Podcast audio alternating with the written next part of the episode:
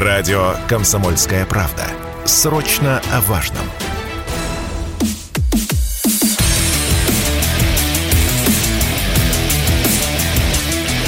Программа с непримиримой позицией. Утренний Мардан. Всем здравствуйте! В эфире радио «Комсомольская правда». Я Сергей Мардан. Трансляция, как обычно, идет в Ютубе. Ну, правда, на резервном кана- канале так, какой у нас канал? Дайте хоть посмотреть. Мардан эфир?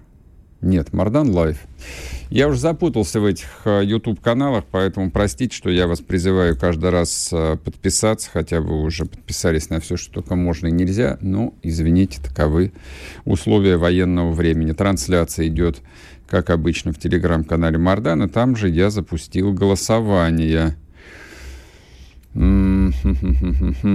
Голосование по первой теме, которую я хотел бы обсудить. Кто-то видел, кто-то не стал это смотреть, неправильно сделал. А появился такой видеосюжет э, неясной достоверности, вот так вот я скажу. А, человек, похожий до степени вот э, смешения с дезертиром, с бывшим дезертиром из э, ЧВК «Вагнер». Признается он в своем предательстве, после чего его казнят ударом кувалды по голове. А кувалда вот в контексте Вагнера фигурировала первый раз, по-моему, два или три года назад, когда еще шли активные боевые действия в Сирии. И там а, тоже появился странный видеосюжет. Люди в масках, ну, явно говорящие по-русски, они казнили кувалдой Бородатого, Игиловца, а потом его сожгли. Такая жутковатая была картинка. Вот, помню, даже у нас была дискуссия в эфире с Олегом Кашным признанным иноагентом, а также разжигателем войны, как это не смешно звучит. А Кашин объяснял, как это ужасно, ужасно, ужасно, ужасно, какая-то жуть, жуть, жуть, жуть, жуть. А я ему говорил, что, в общем, ничего особо жуткого я в этом не вижу, потому что русские солдаты сражаются с таким настоящим а, средневековьем, в худшем смысле этого слова, который выползает как квашня. И победить это средневековье можно только средневековыми методами – собственно, что показывала история последних, ну, так скажем, 200-300 лет столкновения западной христианской цивилизации с народами, которые, ну, скажем так, подзадержались немножечко в других цивилизационных моделях. Вопрос следующий. Я даже не хочу обсуждать, э, достоверно это видео или нет. А я так скажу вам, а, собственно, я об этом написал еще вчера у себя в телеге. Я надеюсь, что оно достоверное. Я надеюсь, что это правда. Я надеюсь, что его казнили. Потому что в военное время предатели, а это предатель, из-за которого, насколько я понимаю, погибли русские солдаты, а, конечно, должен платить своей жизнью за предательство. И никак не по-другому. И никакие другие варианты вот э, я внутри себя принять э, не могу. И мне не нужно втирать ни про Совет Европы, к которому мы присоединились, ни к принципам гуманизма, а, ни к э, монополии государства на насилие. Вот ничего не цепляется у меня за сознание. Вообще ничего. Ни, ни один из этих э, тезисов как-то вот э, лично меня не убеждает. Может быть, вы не согласны со мной. А я вам предлагаю перейти в телеграм-канал Мардан и принять участие в вопросе. У нас сегодня минуточка демократии. Итак, нужно ли казнить предателей во время войны, если смертной казни в Уголовном кодексе нет? Три варианта ответа. Да, нет, не знаю. Ну вот такой вот вопрос. Попробуйте задать его себе. Да, нет, не знаю. Предатели. Существуют ли предатели? Причем а, вот не в том смысле, в котором а, обычно мы здесь э, в эфире это обсуждаем, а, там вот предатели политические, изменники Родины, политические прежде всего, а это предатели э, вот в смысле военном, то есть это человек, который перешел на сторону врага, открыто перешел на сторону врага, врага и вот это вот а, нужен а, ему ведь мало было просто перейти линию фронта и сдаться. Он э, медийной славы желал, он там интервью активно давал. Ну, получил посмертную славу, какую хотел. Мне кажется, так и должно быть. И еще вот что мне кажется. Вот один из э, вопросов, которые риторических э, добрые русские люди задают нашей власти, почему то, почему все. Вот один из этих вопросов, он звучит примерно так. Ну вот СБУ или украинский ГУР э, совершают диверсии, стреляют в наших пограничников э, в Белгородской области. Дашу Дугину они в Москве убили – я еще раз подчеркиваю, в Москве они ее убили. В Москве, не в Белгороде, не в Донецке, не в Луганске. В Москве. И, в общем, мы, как э, люди с таким советским культурным наследием, которые хорошо помнят про ледоруб Меркатора и про Судоплатова, мы все хорошо помним. Мы спрашиваем, а у нас-то э, специалисты где? По тайным операциям, они вообще есть? Они остались? Осталась у нас военная разведка, которая уничтожает врагов и предателей. Может, мы что-то не знаем, может, мы что-то не слышали, может быть, эти а, акции происходят тайно, незаметно, их а, украинцы замалчивают, и мы о них тоже предпочитаем не говорить. Ну, что-то меня мучают смутные сомнения. И вот в том числе и в этом контексте а, лично я на этот а, опрос отвечаю «да». Вот я, как частное лицо, не как журналист, отвечаю «да». Потому что лично мне хотелось бы, конечно, чтобы монополия на насилие была исключительно у государства. И я бы хотел бы, и я бы мечтал бы, чтобы российское государство было беспощадно к своим врагам и доставало их везде, где только можно. Я абсолютно уверен в том, что украинские летчики должны сниматься в балаклавах, как наши снимаются. Но вы обратили внимание, что вот наши летчики, когда их показывают в хронике Минобороны, у них э, лица скрыты. А украинцы ничего не скрывают. И не только потому, что они в пропаганду умеют лучше нас, это само собой. Это означает, что они и не боятся, никакой угрозы нет. А у нас что, есть угроза? Если угроза есть, то это вопрос, опять-таки, специально обученным людям. А это как вообще? А почему? А я знаю, что есть угроза. Это правда. Но вот мне кажется, что эти самые украинские летчики, да уж ладно с летчиками, бог с ним, офицеры ГУРу украинского, чиновники, и в первую очередь наши собственные предатели должны не пиво пить в Вильнюсе и в Женеве, а должны прятаться по конспиративным квартирам, перемещаясь из города в город, под защитой, я не знаю, ЦРУ, Ми-6, всех разведок НАТО, понимая, что малейшая ошибка будет стоить им жизни. Там какой-нибудь Илья Пономарев – какой-нибудь старший Гудков, Ходорковский Михаил Борисович.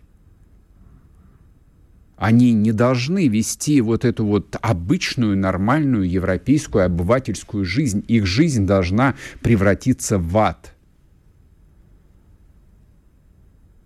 И они каждую ночь должны просыпаться в поту, видя перед собой какой-нибудь видеосюжет со Скрипалем или еще с кем-нибудь из предателей. Вот так вот это должно быть, мне кажется. До 24 февраля это было совершенно невозможно, и, в общем, все это было бы бряцанием словами в воздухе, потому что мы были цивилизованной страной, уважаемым членом международного сообщества, участником международного разделения труда. А теперь э, все это оказалось э, ерундой, мусором.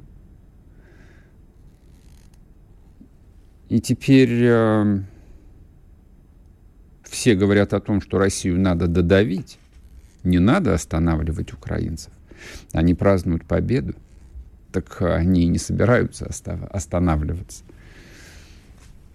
Вот так что такой вам сюжет. Такой вам сюжет про монополию на государственное насилие. Да, у государства должна быть э, исключительная монополия на государственное насилие. Тут даже говорить не о чем. Хотелось бы, наконец, увидеть это насилие на практике. Тот самый случай, когда неплохо было бы не то, что властью потребить, а показать, э, что насилие, оно от слова «сила», а не бессилие. Короткий перерыв на новости. Вернемся и продолжим. Не уходите. sportkp.ru О спорте, как о жизни.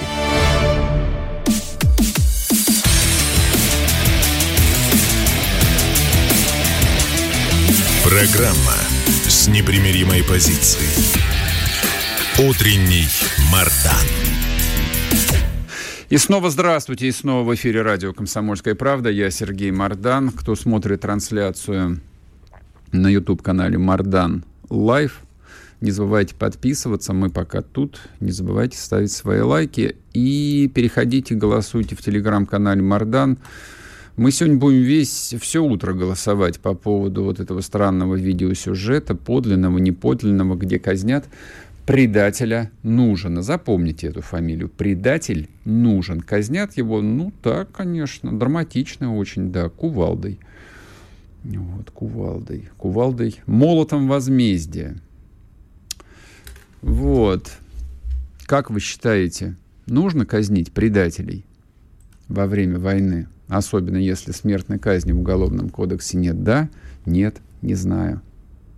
Может быть, правда, нет ответа у вас. Может быть, там ваше религиозное убеждение вот, ставит вас перед неразрешимым совершенно выбором.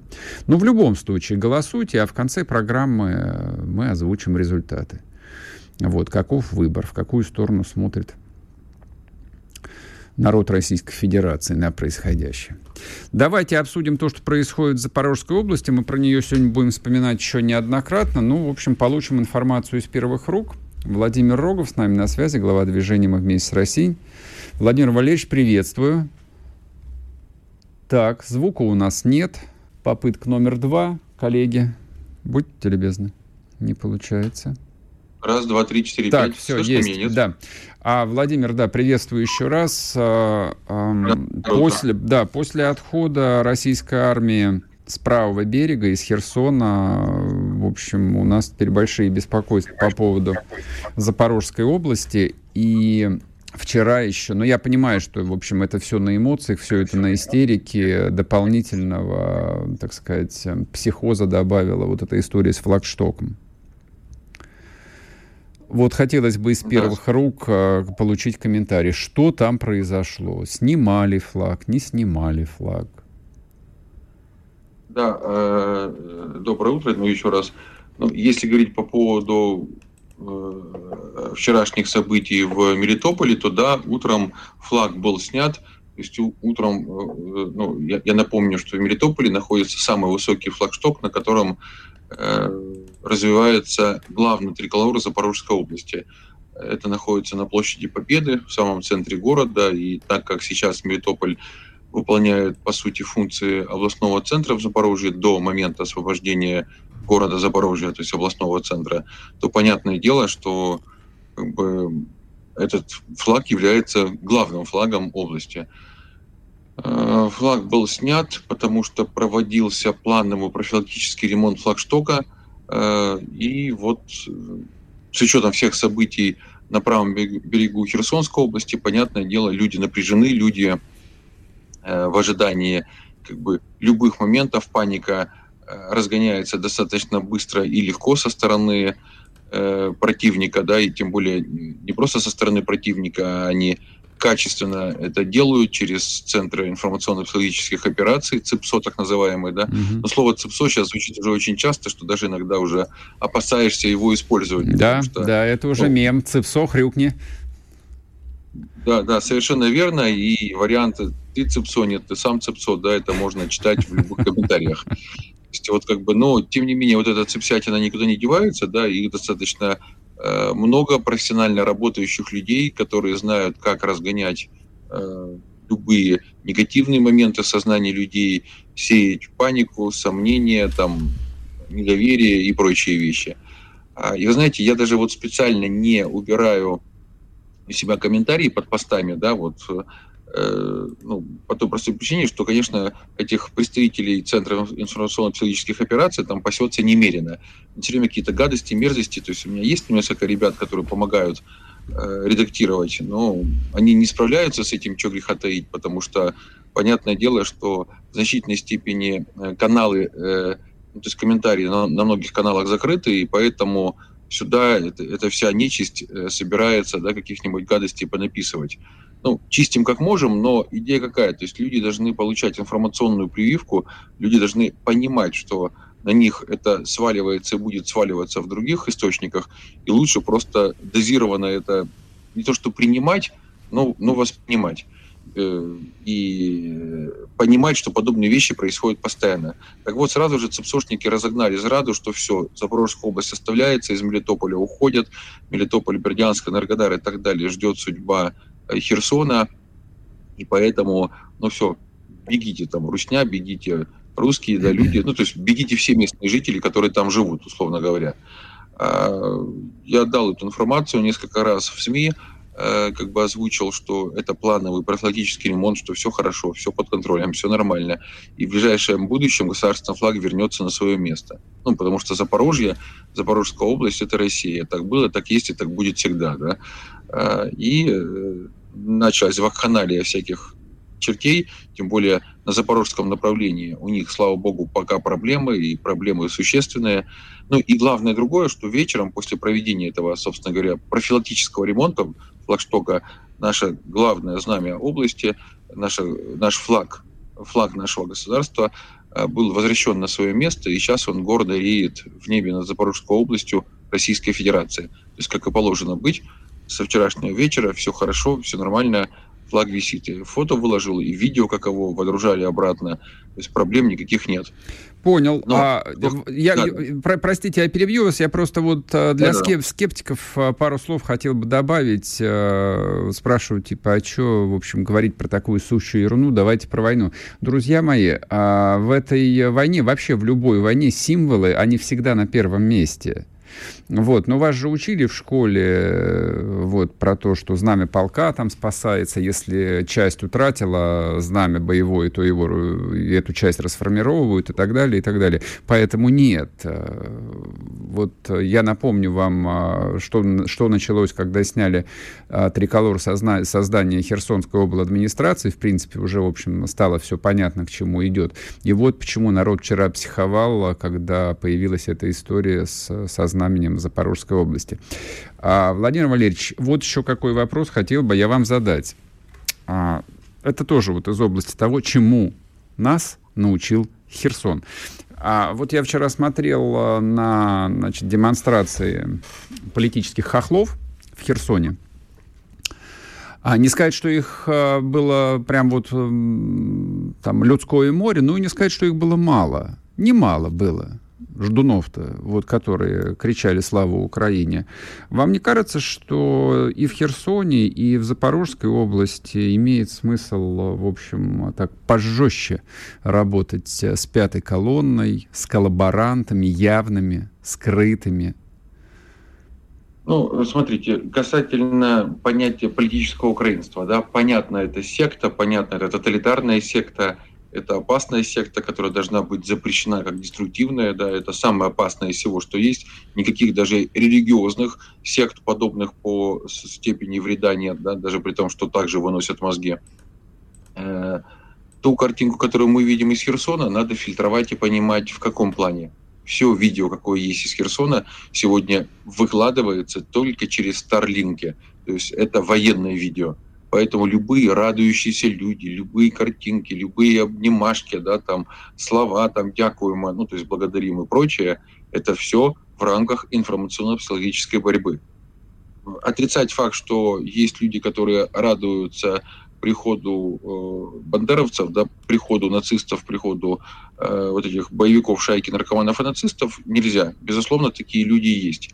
Почему эти ждуны были там, почему они не были выявлены, почему с ними не была проведена работа, а главное, обратите внимание, у них в руках там куча флагов, куча символики и так далее. И судя по объему, который у них они, они достали, они или жили в сине-желтых квартирах, в сине-желтых домах, угу.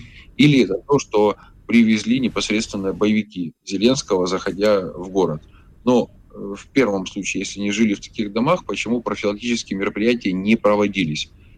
Как бы, ну, и тут есть масса вопросов к людям, кто должен был их проводить.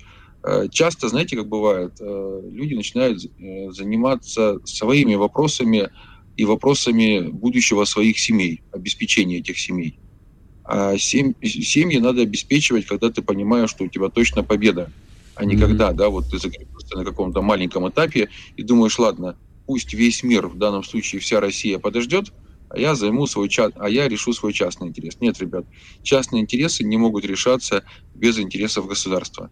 Если такие моменты у людей, ответственных за профилактику и недопущение Э, подобных ждунов и прочих вещей будут приоритетными, то ждуны будут везде, включая Москву и до самых до окраин. Мы должны это тоже понимать. В Москве, мы, да, нас. в Москве тут достаточно ждунов, это правда. Тут, если уж э, с какого города начинать разбираться, то я бы начал бы с Москвы, бы так вот, с окрестности Рублевки бы я провел бы зачистку. Спасибо большое. Спасибо большое. Владимир Рогов был с нами, глава движения «Вместе с Россией». Успокоил, Спасибо, это важно. Вот после Херсона, правда, мне кажется, что многим людям нужно вот немножечко уверенности в том, что мы вышли на рубеж, да, нам пришлось отступить за Днепр, но дальше, но дальше, кто-то скажет, за Днепром для нас, а, за Днепром для нас жизни нет, да есть, конечно. Радио «Комсомольская правда». Мы быстрее телеграм-каналов.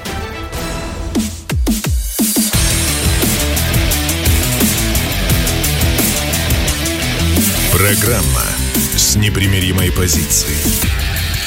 Утренний Мардан. И снова здравствуйте, и снова в эфире радио «Комсомольская правда». Я Сергей Мардан, трансляция на YouTube-канале Мардан Лайв, и трансляция идет в телеграм-канале Мардан. К нам присоединяется военный эксперт Михаил Нуфриенко. Михаил Борисович, приветствую. Доброе утро. Сейчас мы поговорим с вами про вот карту боевых действий и попрошу вас прокомментировать, но все же начать хочу я с опроса. У нас тут сегодня а, минутка демократии. Помните, будка, будка перестройки была такая при, в Горбачевские да, еще времена. Вот, да, мы с вами помним. так, перестройки, да. Да, ну вот наша будка э, перестройки и демократии выглядит следующим образом. Вчера же появился такой странный вот этот ролик э, с казнью предателя нужен. То ли казнью, то ли не казнью. Ну, предположим, что это казнь. Я вот тут спрашиваю добрых русских людей, а вот а как быть э, с предателями, перешед... открыто перешедшими на сторону врага? То есть вот не какими-то там писаками, блогерами, а настоящими предателями, вот как генерал Власов. А надо их казнить, особенно учитывая, что в УК нет статьи, а, в которой предполагает смертная казнь, или нет? Вы как думаете? Если бы я был чиновником, я бы, наверное, руководствовался нормами Уголовного кодекса, говорил бы обтекаемо о действующем законодательстве. Но мы, слава но... богу, не чиновники с вами. Не чиновники, поэтому здесь реакция, по-моему, у всех людей одинаковая. Предатель должен быть э, расстрелян. Вот. Или вот такие, как Власов, повешен. Да, во дворе Бутырской тюрьмы. Да. Потому что здесь, собственно, мы ни в чем не расходимся даже с нашими западными партнерами. Мы помним, что точно так же вешали и расстреливали.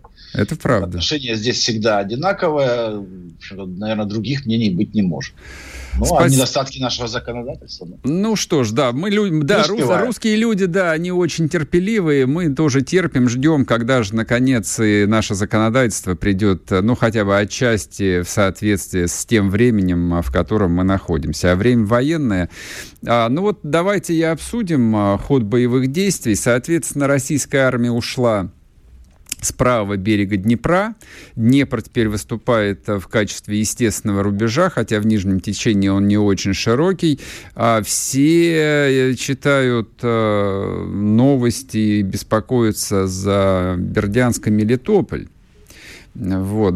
Вот я тут не очень могу понять, то ли это целенаправленно разгоняется то, что называется ЦИПСО, вот, что 40 тысяч первоклассных э, украинских воинов э, чубатых э, значит, по степям на хаммерах едут для того, чтобы атаковать Мелитополь, то ли действительно эта угроза, она не шутейная, и нужно в ближайшее время готовиться очеред... к очередной фазе контрнаступления ВСУ на запорожском направлении. Что скажете? Я бы сказал, что сейчас у нас, в общем-то, повторяется то, что распространяется из Киева. Причина, в общем-то, понятна. Там идет, как всегда, противостояние политиков и военных. Для военных важно, скажем так, остановить наше наступление на Донбассе. Потому что, ну, действительно, медленное продвижение, но есть везде, причем сейчас оно уже сопровождается освобождением населенных пунктов очередных. И это наступление идет везде, вот даже не дожидаясь освобождения опытного, оркестранты Вагнера начали наступление в Артемовске, бои идут в юго-восточных пригородах. Это в дополнение к тому, что на, утро, на улице Патриса Лумумбы бои идут уже несколько месяцев, и там к трудному ставку приближаются вагнеровцы. И после взятия Бахмутского, а напомню, это укрепрайон на южной окраине Солидара, который постоянно угрожал и ударом в тыл казакам, которые контролируют завод КНАУ в Солидаре, и мешал, собственно, продвижению в Артемовске. Как раз между ними расположена эта Бахмутская. Его оркестранты взяли. И сейчас мало того, что они соединились э, с казаками в Солидаре, они еще и начинают давить с северо-востока на Артемовск. То есть фактически город постепенно охватывается в полукольцо. Из Константиновки туда перебрасываются подкрепления, но их явно недостаточно.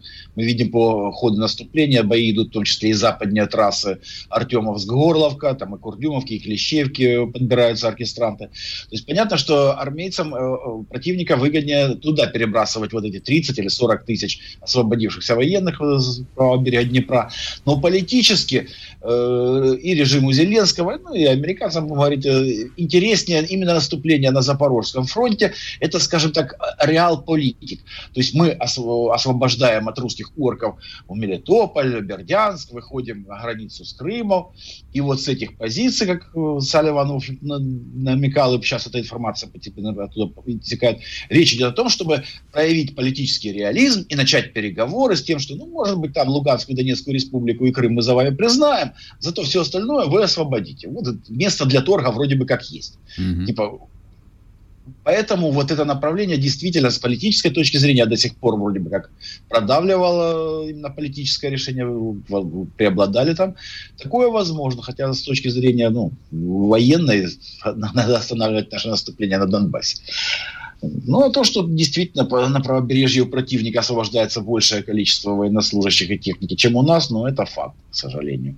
Потому что из 11 подтвержденных бригад, из которых только три бригады теробороны, они, естественно, на правобережье могут оставлять там, ну, три бригады, причем одну, допустим, для занятия позиции на правом берегу, потому что атаковать мы через Днепр явно не будем. Угу а пару бригад для зачистки Херсона и населенных пунктов, которые они сейчас взяли под свой контроль.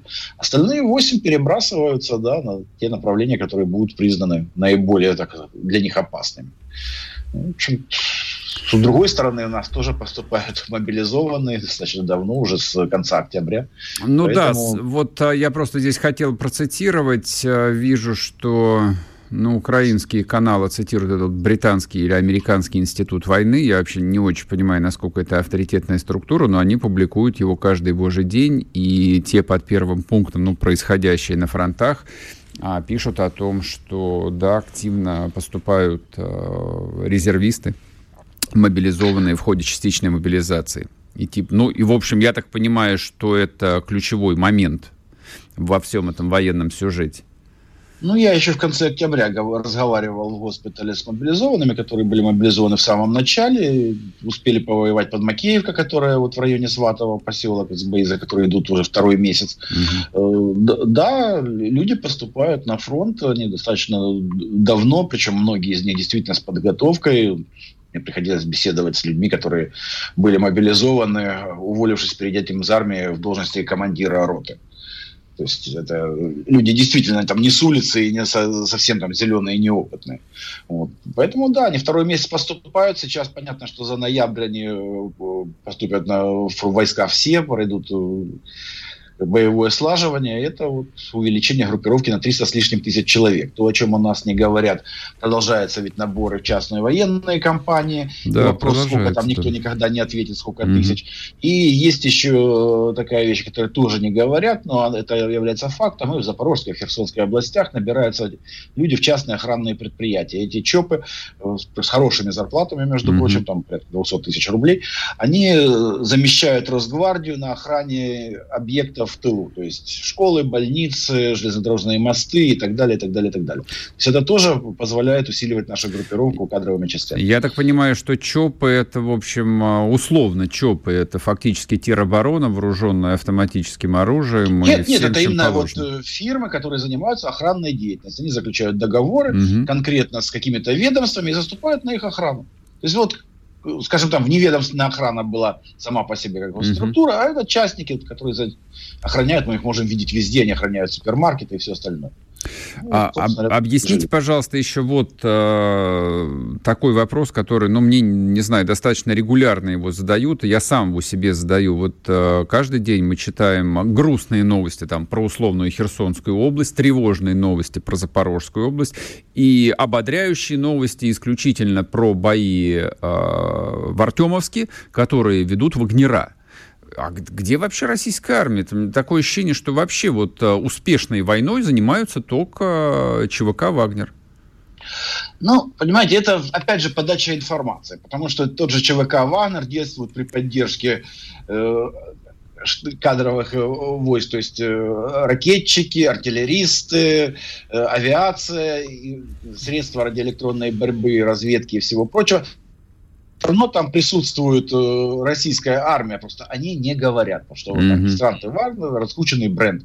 Точно так же вот оркестранты Вагнера сейчас бьются за Белогоровку, там половину освободили, которая находится на трассе Солидар-Лисичанск. Об этом говорят. О том, что народная милиция сейчас э, ведет бои в Белогоровке, которая восточнее Серебрянки на берегу Северского Донца, почти не говорят. То же самое бои в Первомайском народная милиция. Там сотка ведет бои как раз в Первомайском. Освобождена восточная окраина Водянова, освобождено опытное. Это все к оркестрантам отношения не имеет. Просто раскрученный бренд, причем mm-hmm. ну, действительно грамотный, хороший, поэтому о нем говорят больше всего. Павловку тоже освобождали, ну не Вагнера. Вот. В Новомихайловке бои сейчас подбираются к окраинам поселка, это восточнее Павловки. Тоже э, воюет э, российская армия и войска народной милиции. Таких, ну, плюс держать оборону на тысячи километров фронта, это тоже, простите, ну, колоссальное количество сил и средств, mm-hmm. а бои от, по всей линии от белгородской границы до Красного Лимана ведет в основном э, России, там бои не прекращаются. Да, немало интенсивности, да, интенсивность снизилась, но каждый день ту же Макеевку лупят вот уже второй месяц, причем иногда по несколько раз в день. Угу. Это достаточно большой объем работ. Ну, я уже не говорю о том, что необходимо сдержать границу на Курской, э, Брянской, Белгородской областях, вы же понимаете. Понял, понял. Спасибо большое. Михаил Нуфриенко был с нами военный эксперт. Поговорили мы кратко, к сожалению, сегодня, но вот про то, что происходит на фронтах. Вернемся после перерыва и продолжим. Радио «Комсомольская правда». Срочно о важном.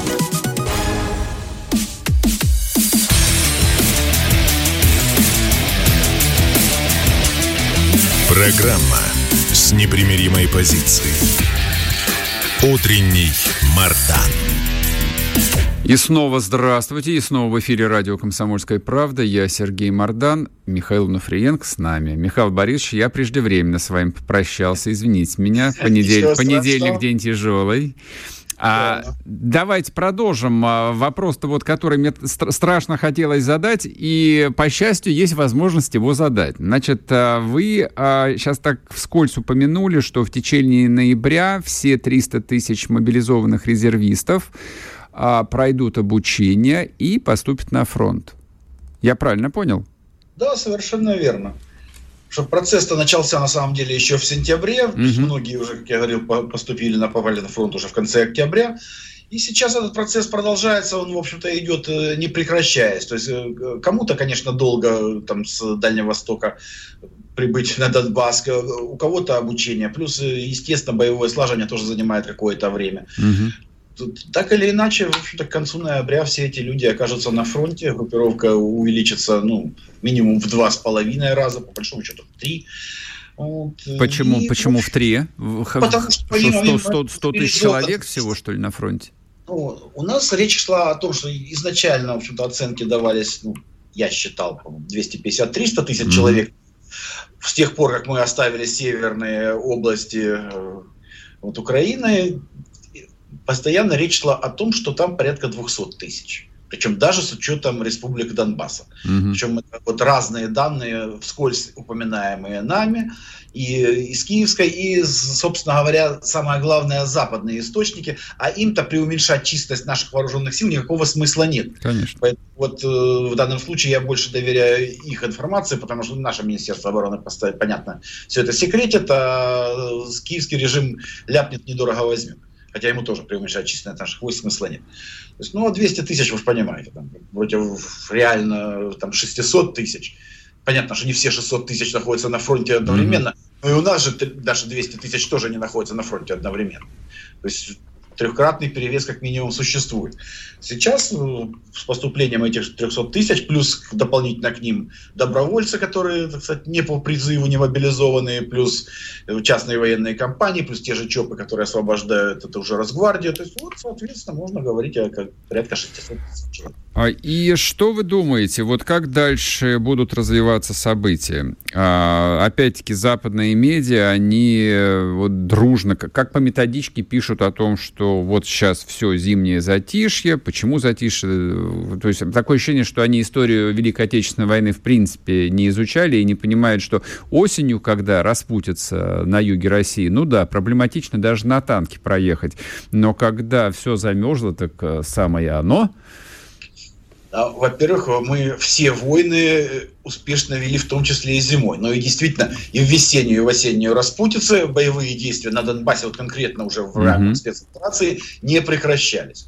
Так мы и в эту кампанию начали, я хочу Скажу, напомнить, 24 февраля вообще-то. Совершенно верно. То есть начали мы ее зимой, в распутицу продолжали, осенью боевые действия продолжались интенсивно. Почему, когда все замерзнет, их вести нельзя? Ну, понимаете, Возможно, вот эта психологическая установка подсознательно наших западных непартнеров, которые знаешь, по такой температуре не воюют. Потому что когда в 90-е проводились еще совместные учения там в Европе были, наша спец, спецура, например, я уже не служил, а знакомые служили, mm-hmm. товарищи, и они рассказывали, что на совместных учениях при там форсировании водной преграды совали термометры, говорили, так, температура воды там плюс 9 градусов, мы все, ее форсировать не будем, у нас это выходит за рамки. Ну, ребят, если так воевать, то, конечно, зимой воевать нельзя.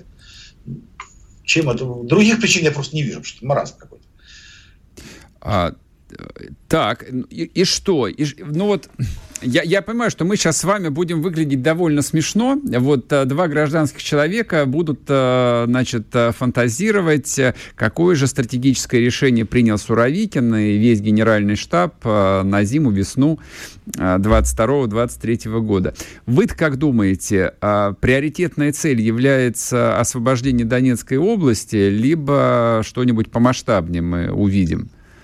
Ну, что касается Донецкой области, Донецкой республики, то здесь есть просто уже озвученные э, неоднократно слова Верховного Главнокомандующего о том, что это является нашим приоритетом э, в проведении спецоперации, именно освобождение Донецкой и Луганской республики. Так что это будет продолжено, здесь сомнений быть никаких не может. Но вот это представляется явно недостаточной целью, ко всему прочему, понимаете, ведя бои только на территории Донецкой Республики, я имею в виду наступательные бои, мы тем самым опять, по сути, передаем инициативу противнику, потому что фронт в несколько раз более протяженный, соответственно, задача противника – купировать наше наступление, то есть находиться в обороне, для чего требуется, понятно, меньше сил и средств, ну и защищаться, тем более в городах, намного легче. А Донецк, это, в общем, Донецкая область, там, где мы ведем бои, это агломерация городская, мы за ее пределы еще не вышли. То есть вот у нас рядом с Горловкой Торецк. Угу. Мы только, только освободили Майорское, это северо-западная окраина Горловки. Понимаете, то есть что такое те же водяная, опытная, первомайская, там, э, взлетка Донецкого аэропорта видна невооруженным глазом. То есть здесь бои можно вести, но тяжелые, вот так как в Авдеевке, проламывая медленно и долго оборону противника, это явно недостаточно для того, что сковать остальные силы противника, который будет тогда владеть инициативой, может действительно наступать, там, пытаться прорываться на Запорожском фронте, э, на границе Харьковской и Луганской областей. То есть, э, понимаете, инициативу противника надо забирать. Значит, лучшая оборона нападения. Ко всему прочему, ну, проламывая только на Донецком направлении э, оборону противника, мы задачу спецоперации по денацификации, демилитаризации всей территории Украины и киевского режима не решим в принципе. А, появились э, в сети уже заявления, ну, достаточно таких э, заметных людей, которые от себя редко что-то говорят про то, что необходимо объявлять войну Украине, наконец, переходить в том числе и юридически от формата специальная военная операция э, к полномасштабным боевым действиям со всеми вытекающими. А, ну и главное, вытекающее из этого, как я понимаю, это всеобщая мобилизация. Как вы оцениваете эту перспективу? Учитыв... И, прошу прощения, я уточню, учитывая а, протяженность потенциальную фронта, учитывая населенность э, Украины и размер э, украинской армии? Знаете, я категорически против вот этого следования западным шаблонам и тем стандартам, которые сложились в мировом сообществе еще в прошлом веке, когда нужно было обязательно объявлять войну угу. и, соответственно, с этим менять внутреннее законодательство и жизнь. Ребята, как войну в Корее американцы называли специальной военной полицейской операцией. Верно. Ну что, им что-то мешало там воевать? Нет, нет, вообще не мешало. Макнамара хотел сбросить ядерную бомбу на китайцев даже в рамках полицейской операции, и никто его Понимаете, не осуждал. Не нужно объявлять войну. Это ведет, влечет за собой массу там различных юридических последствий. Нужно просто воевать настоящим образом. Мы все время говорим о том, что нужен Государственный комитет обороны. Угу. Для этого войну не нужно объявлять. Его нужно создать для того, чтобы он мог воздействовать на все общество и на всех чиновников на всей территории России. Потому что у нас идиотская ситуация, я неоднократно проводил, на Авито продается бронетехника. БРДМ, БТР, продаются бронежилеты по бешеным ценам.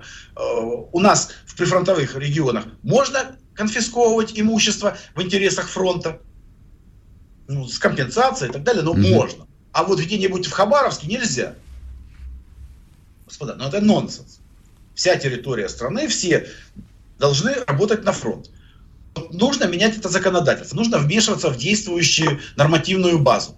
Соответственно, для этого нужен орган, который имеет на это право на всей территории страны. Это первое. То есть тогда действительно, понимаете, вот гражданское общество у нас мобилизовано, мне приходится ездить по России и за пределами Москвы э, степень вовлеченности людей в происходящее на порядок выше. В Москве зарабатывают деньги, Москва спешит, Москве некогда, здесь все заняты своими делами. Ну, опять же, на самом деле не все, но в общей массе это не так заметно. Вот. По всей остальной России ситуация ну, выглядит кардинально иначе. Это менять нужно. То есть нужно менять, чтобы чиновничий аппарат, многие из чиновников нормальные люди, мне приходится с ними общаться, они говорят, да я бы с удовольствием, но у меня есть нормативная база, я не могу выйти за ее рамки дайте мне возможность, я буду с удовольствием делать. То я не могу с одной строки бюджета, там, грубо говоря, местного на другой, на mm-hmm. военные нужды перекрыть какую-то сумму. Ну вот не могу физически, меня под суд отдадут. То есть это нужно делать. Что касается всеобщей мобилизации, зачем? Во-первых, у нас далеко не вся армия еще задействована в спецоперации. Мы явно недостаточно задействуем авиацию и флот. Это у нас священные коровы, которые жертвовать нельзя. При этом мы понимаем, что да, самолеты это очень дорогая вещь, подготовка пилотов тоже, но, друзья мои, а танкисты, артиллеристы, пехота и все прочее, которые нуждаются в воздушной поддержке, это как? Угу. Причем значительно больше. Вот, уже неоднократно, и не только я, много месяцев говорим о необходимости уничтожения э, железнодорожной транспортной инфраструктуры, снабжающей левобережье. Да уже, не, даже, уже даже стыдно об этом говорить, честно говоря. Уж столько раз об этом говорили. Мы энергоструктуру уничтожаем, которая непосредственно на войска не действует никак. Потому что помощь может доставляться и дизелями, mm-hmm. и как угодно. Пока мосты и логистика существуют, она осуществляется. Вот таких вещей много. Скажем, зерновая сделка. В рамках зерновой сделки в порты Одессы Причерном море, контролируем киевским режимом, идут танкеры с горюче-смазочными материалами, а мы уничтожаем ГСМ, при этом одновременно ну, э, да. остатком. Михаил Борисович, уходим на новости. Уходим на новости. Спасибо вам большое. Радио «Комсомольская правда». Мы быстрее телеграм-каналов.